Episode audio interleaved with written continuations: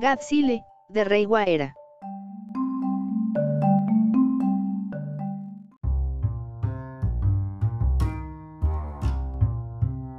Diez años habían transcurrido desde el estreno de la última cinta producida por Toho, y solo dos desde el estreno del remake americano, dirigido por Gareth Edwards. Nadie se imaginó que el estudio no solo reviviría a su más icónica mascota, sino que también incursionaría en el mundo de la animación, de la mano de la plataforma, streaming, más fuerte, en ese entonces, revitalizando una franquicia que se creía extinta, y desatando resultados, pues, mediocres. Singatsile fue estrenada en el 2016, dirigida por el chico malo del anime en Japón, Hideaki Anno, mejor conocido por ser el creador del popular anime, Neon Genesis Evangelion, en los años 90.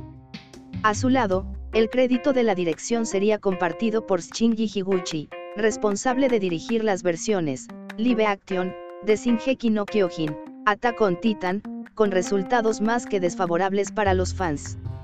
Una combinación de talentos extraña, pero lógica, tratándose de la más reciente reinterpretación del personaje, esta vez, yendo desde cero en una especie de reboot global, borrando incluso la primera cinta, y reinventando tanto los orígenes, como las circunstancias con las que el guion haría funcionar la trama.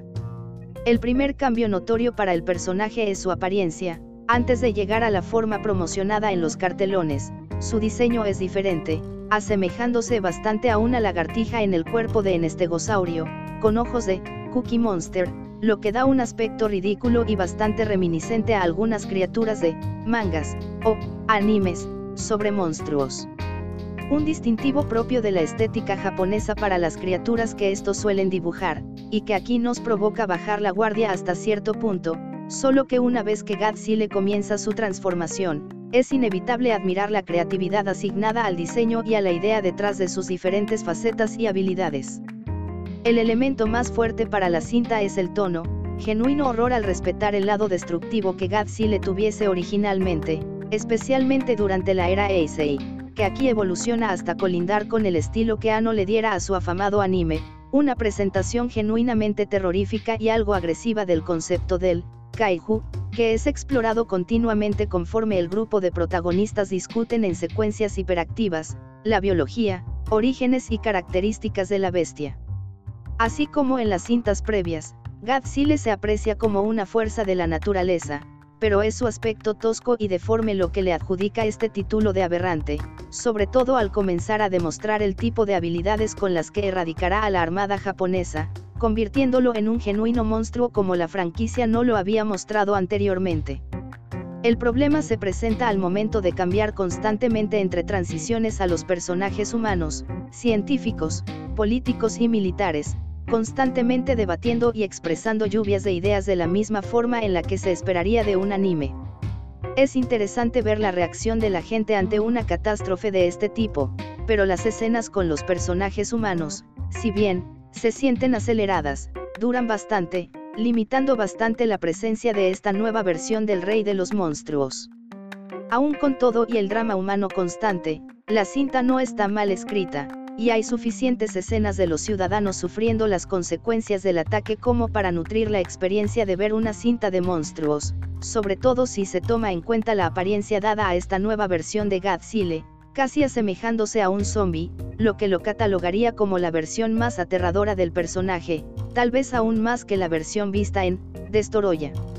Como reinvención, la película cumple, y se celebra que después de tanto tiempo, Toho finalmente reutilizará al personaje, abriendo las pautas para una nueva serie, probablemente como continuación de esta cinta, aunque su objetivo desde un inicio parece solo enfocarse en servir como remake del monstruo que, de ser el caso, la cinta cumple.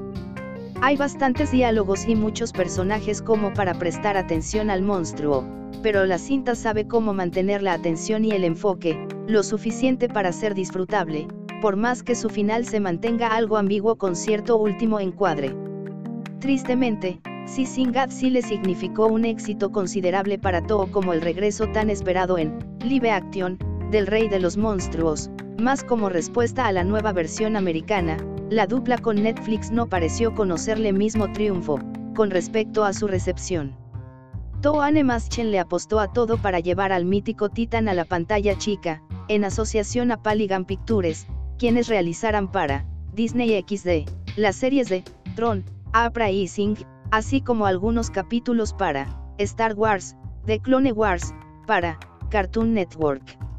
Sin ser necesariamente películas, la trilogía de Godzilla de Netflix es considerada más una serie, compuesta por tres episodios que tardaron dos años en estrenarse. Godzilla, Planet of Monsters, Godzilla, City on the Edge of Battle, y Godzilla, The Planet Eater, todas dirigidas por Kun Sisuno, quien anteriormente trabajara para Netflix en la creación de Knights of Sidonie y Hiroyuki Sesita. Ninguno de los tres episodios fue bien recibido, para variar, y esto puede deberse al extremismo al que llegó Toho al querer realizar una reinterpretación de 180 grados que, a diferencia de Sin Godzilla, no hace sino dañar y deformar la mitología detrás del legendario personaje. La trama parece ser una mezcla en versión anime entre un filme, Kaiju, y The Wandering Earth, aunque esta última fuese estrenada unos años más tarde. Godzilla ha despertado, destruyendo el mundo en su totalidad. Para esto, la humanidad dependerá de su último y definitivo bastión, una serie de transportadores que llevarán a los afortunados sobrevivientes a una estación espacial, en donde se alejarán de la Tierra ya aniquilada por los monstruos liberados.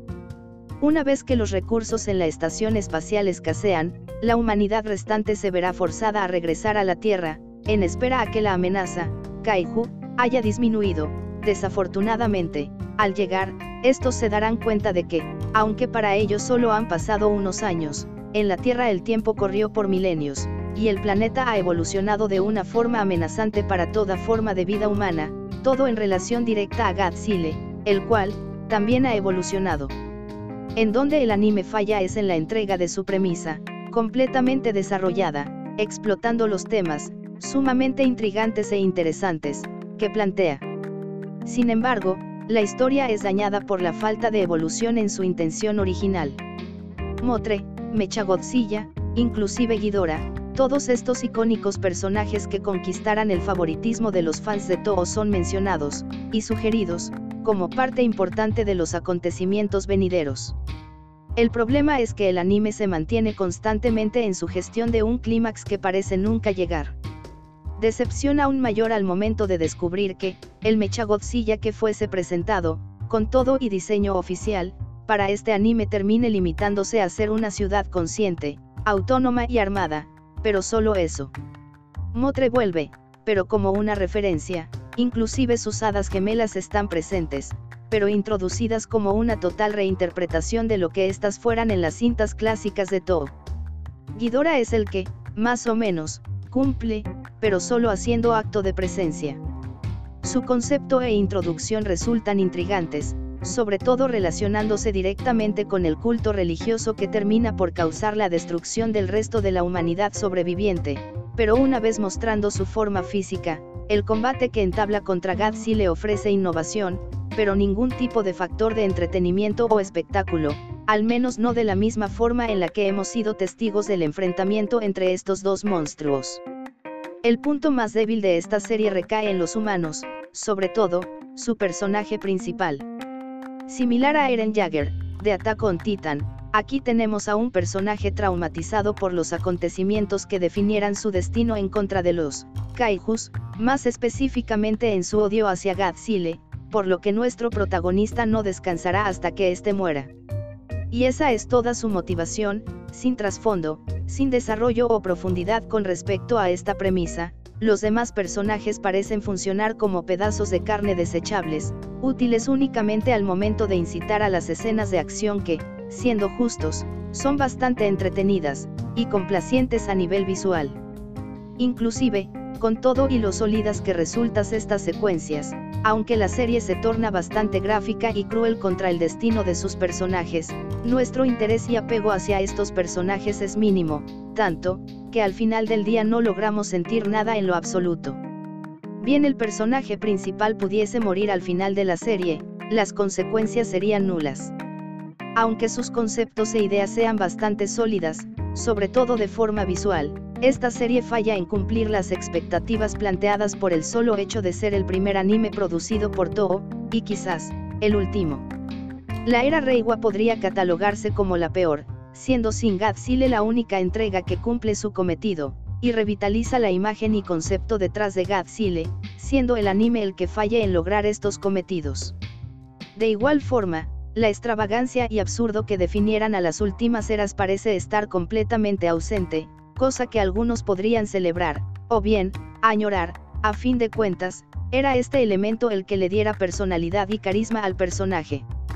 Como sea, es una lástima que, hasta ahora, todo se haya limitado a cerrar su continuidad para con Singad Sile, pues era la entrega que ameritaba una exploración más profunda y enriquecedora, sin mencionar los elementos que pudiesen mejorar en subsecuentes secuelas. Con respecto al anime, se pudo hacer mucho más, de distintas y más eficientes formas, aunque el esfuerzo y méritos de ser una producción primeriza para el estudio no deben pasar de largo, desgraciadamente, el producto termina sintiéndose similar a cientos que han llegado en el formato con anterioridad, por lo que el aspecto de innovación y frescura llegan únicamente a favor del personaje, no del estilo o del formato en que se entregó. Una etapa desafortunada para Toho, porque, debatiblemente, se limita a una sola entrega genuinamente buena, aunque el resto no sean del todo desastrosas. José Miguel Giovine